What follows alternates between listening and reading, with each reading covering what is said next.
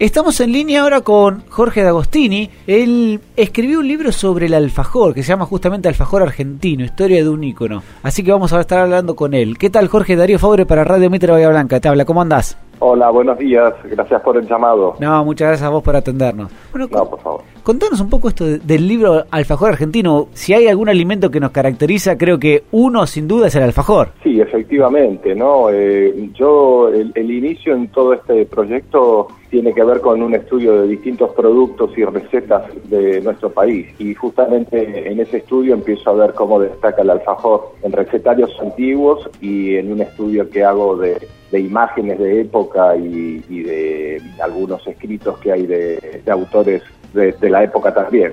¿De, dónde surge el alfajor? ¿Se sabe?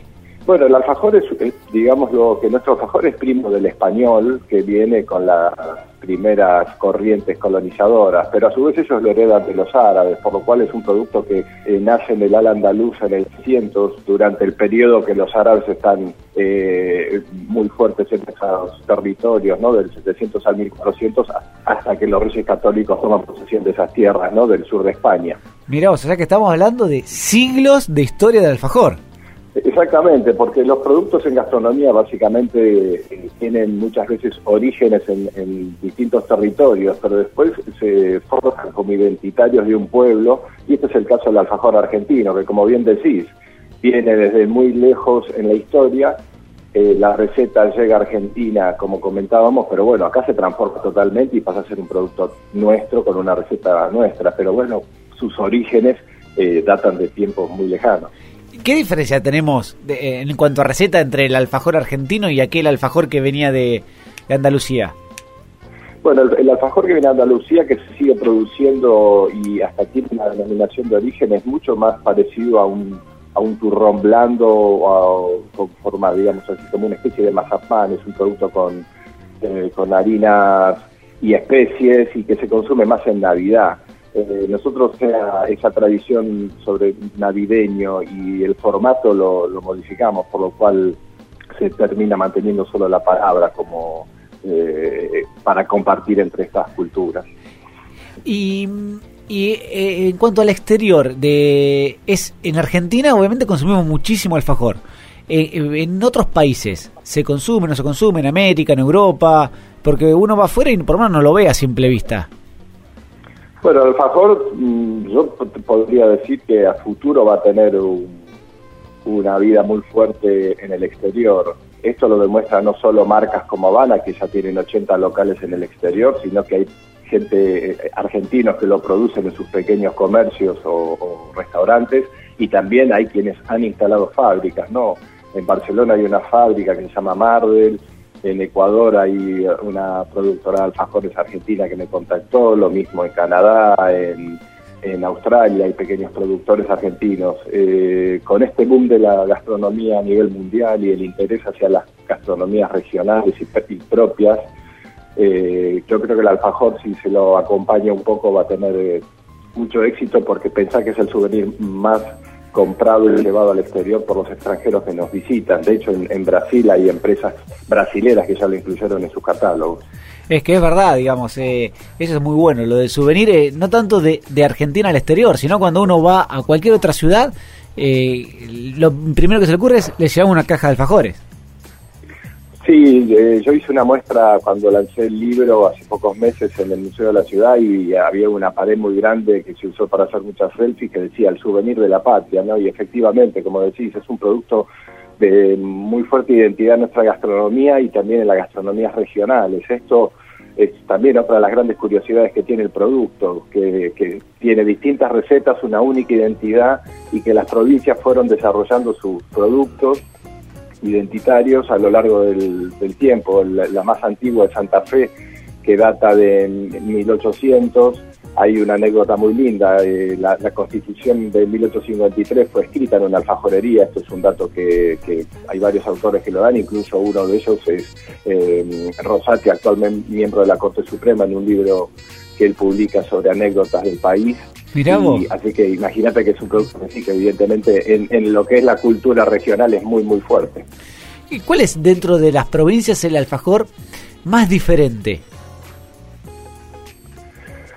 Y mm, podríamos decir que, el cordobés, eh, de alguna manera, al no incluir el dulce de leche en su tradición, si bien está el, cordobés con dulce de leche, ¿no? Pero los cordobeses tienen una tradición también muy muy fuerte en, gastronomía en la época colonial. Ahí eh, están las primeras universidades, si bien de religión, eh, hacia el 1600. Eh, había también muchos conventos, lo que hace que los conventos, recordemos que hay, hay, hay muchos estudios sobre las cocinas de convento y, en los dulces en los, conventos fundamentalmente se, generaban para agradecer los donativos. Eh, en el caso del alfajor eh, empiezan a incluir ellos un, formato de las tapas más chico, más redondeado, y por otro lado le, agregan las mermeladas que, bueno que es otra de las tradiciones cordobesas en, la antigua Argentina. Y ¿Cuál es la fábrica hoy de alfajores más importante? ¿Habana es? Porque uno enseguida lo, asocia con Habana, pero después hay un montón de alfajores que se venden en, los kioscos y en eso que me imagino que debe tener una cantidad también enorme. ¿Vos sabés cuál es la fábrica que, que, que fabrica más alfajores? Mira, un dato importante, sabemos que se comen 6 millones de alfajores por día y que llega a 10 en temporada, que es una cifra enorme. enorme, somos 40 millones de argentinos. Es, terrible, hay, sin contar panaderías, que es donde hay una gran producción también de ese producto. Pero, eh, por ejemplo, hay fábricas como Guaymallén que producen un millón por día, Jorgito y Fantoche están en esos en esas eh, cantidades. Así que las, estas empresas familiares de gran tradición tienen unas ventas muy, muy impresionantes. ¿eh?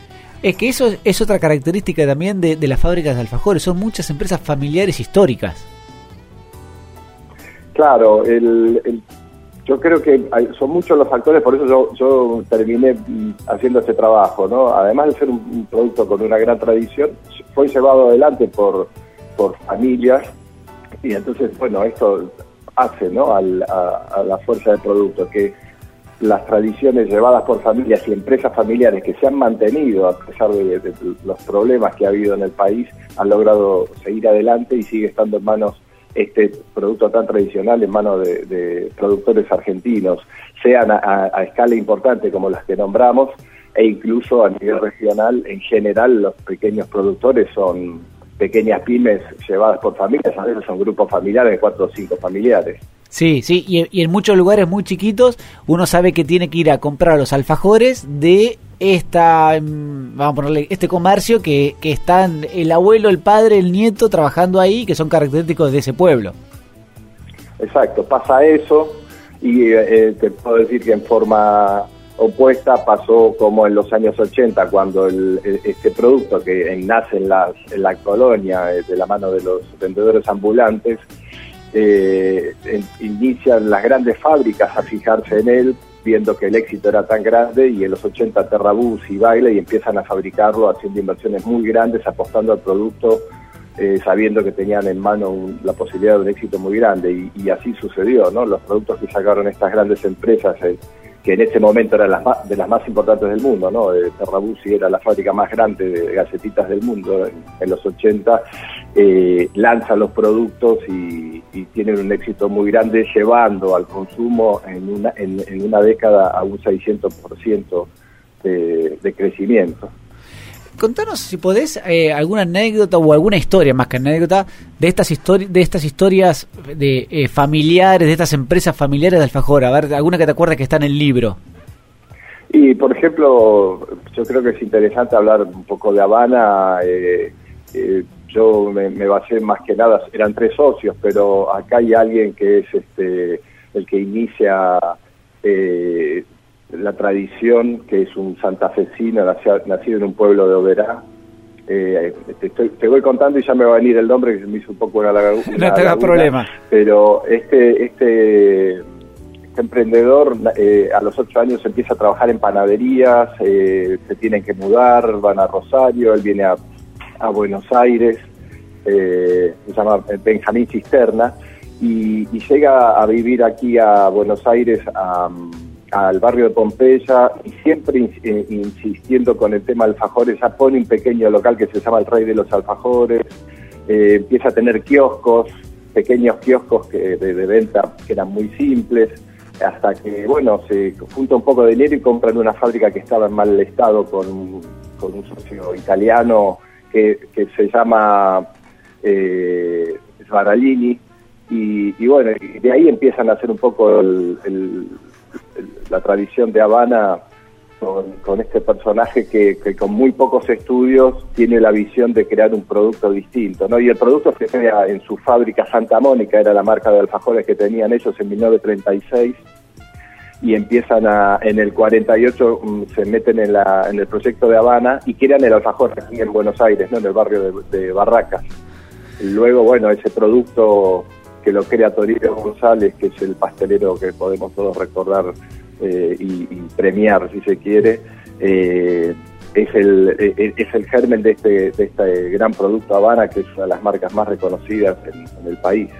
Sí, y, la fórmula es más o menos como la de Coca-Cola. Parece, eso, hay un mito atrás de la fórmula del, de, los ingredientes del alfajor Habana que me hace acordar a la de Coca-Cola.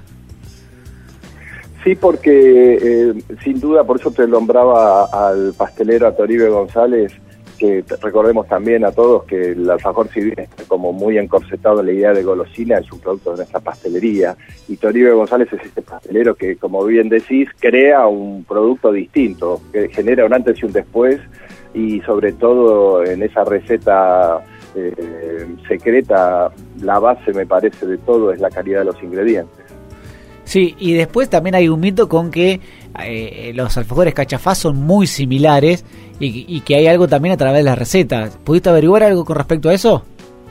No, eso sí, se generó un mito en torno a esa idea. La gente de Cachafaz lo que tiene sí es un concepto de calidad. Fíjate que incluso las galletitas que sacan son de, mm, de harinas integrales y algarroba algunas. Entonces, bueno, hay gente que ya, abre la fábrica pensando en, desarrollar un producto de, alta calidad y la, diferencia que hacen es meterse en, el negocio del kiosco con un producto distinto, envasado como Habana. Emulan, sí, sí, sin duda, el producto Habana, este, pero bueno, tienen la capacidad de lograr ese parecido y, y bueno, eso les abrió la puerta del éxito. Y si te tengo que preguntar a vos, ¿cuál es tu alfajor preferido? ¿Tenés alguno? Mira, yo como bien eh, cuando me pongo a escribir el libro, bien, yo soy un gran consumidor de alfajores de chico y, de siempre, eh, probé muchísimos para porque el libro es un libro con mucha gráfica, eh, no es un libro solo de texto, tiene muchísima gráfica que, tardé mucho tiempo, casi un año y medio, en conseguir etiquetas antiguas, publicidades, porque se consigue muy poco. En esas búsquedas también eh, contacté con gente que hace productos ahora, además para incluirlos en el libro. Y hay una fábrica muy curiosa que es la Wallis en Balcarce, que hace un, un, un, alfajor que se dice alfajor bombón y lo más interesante es que empezaron a combinar el dulce de leche con fruta. Y, y realmente logran unas combinaciones muy interesantes y me parece que son de los que en la última época, así como eh, hablábamos de Cachafaz, son ellos los Wallis, eh, si bien no han tenido la fuerza de llegar al mercado tan global, digamos, eh, te sorprende cuando probas el producto de ellos. son varias personas con las que hablo y me hablan que sí, que coinciden. Pero, porque yo la verdad no lo conozco, es un alfajor que todavía no está masificado.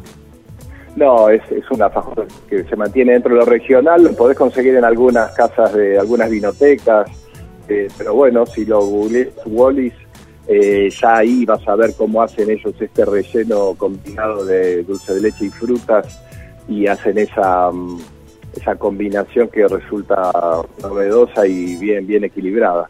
Está bueno. Y, y, para ir terminando la nota, te quiero hacer una pregunta sobre un alfajor que no comí nunca y que todo el mundo habló más que nada en el pasado, que es Capitán del Espacio. ¿Por qué es tan famoso Capitán del Espacio?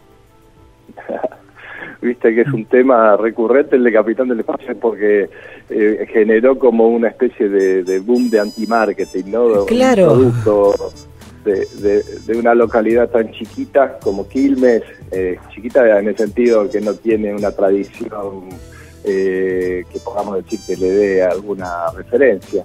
Y sí, yo creo que tiene algo que ver esta, entre el nombre del producto y la gráfica de la etiqueta y, y, por supuesto la receta, ¿no? Algunos le dirá que gusta más o menos, pero bueno, tiene una, receta particular que lo identifica. Yo nací en Quilmes, así que mm, me crié con ese producto y, y lo considero, sí, uno de los fundamentales, sobre todo el que es eh, de dulce de leche y con baño glaciado. ¿Se siguen vendiendo? Sí, sí, desde ya. Eh, el, propietario eh, llamado Pascalis murió hace poco más de un año. Salió las noticias, sí. Y sigue, sigue en crecimiento, han sacado triples y siguen, siguen funcionando y este boom de, fanáticos, te digo porque en, sea en el Facebook que tengo, que es Alfajor Icono Argentino, o en las redes, todo el tiempo, y incluso en la muestra, la mayor cantidad de reclamos era sobre este producto, o, si faltaba algo, o siempre son los fanáticos del producto. Está muy bien. Eh, Jorge, por favor, repetinos el sitio de Facebook para todos aquellos que quieran entrar. Es Alfajor Icono Argentino, y en las redes es Alfajor Icono. Alfajor Icono. Y el, y el libro se llama Alfajor Argentino, Historia de un Icono. Y, y, lo que dijiste la gráfica, también la gráfica de la tapa está muy bueno con un montón de, de, de estilo de alfajores. Sí, porque dentro del libro hice, un estudio de recetarios antiguos que, por ejemplo, me encontré que la hija de Pueyrredón había editado en 1880, en realidad la hija, un manuscrito de su madre, que es la, hija de Pueyrredón, que data de 1830, 1840, y, y toda esa, serie de recetarios antiguos que, figuran en el libro están ilustrados con, con una ilustradora que trabajamos eh, en un montón de de fases del libro, más allá de todo lo que te decía de colección que hay para ver que hay muchísimas cosas del verano, de la ruta del alfajor, eh, de etiquetas antiguas, incluso hay hasta una litografía de 1844 con una vendedora de alfajores en San Telmo. Mirá qué bueno, porque uno asocia en 1800 con la mazamorrera. Claro, en épocas donde la mazamorra era todo un boom, este, fíjate que la mazamorra no logra trascender. Cuando llega la revolución industrial, quieren industrializarlo, enlatar el producto, fracasa. Y sin embargo, el alfajor es uno de esos productos que, en la colonia trasciende. Y bueno, como dijimos, es un éxito enorme. Jorge, un placer hablar con vos. Me dio ganas de comer un alfajor, así que voy a ir a comprar un alfajor. ¿Eh? Muchísimas gracias. ¿eh? Gracias, ¿eh? un abrazo grande. Un abrazo, chao, chao.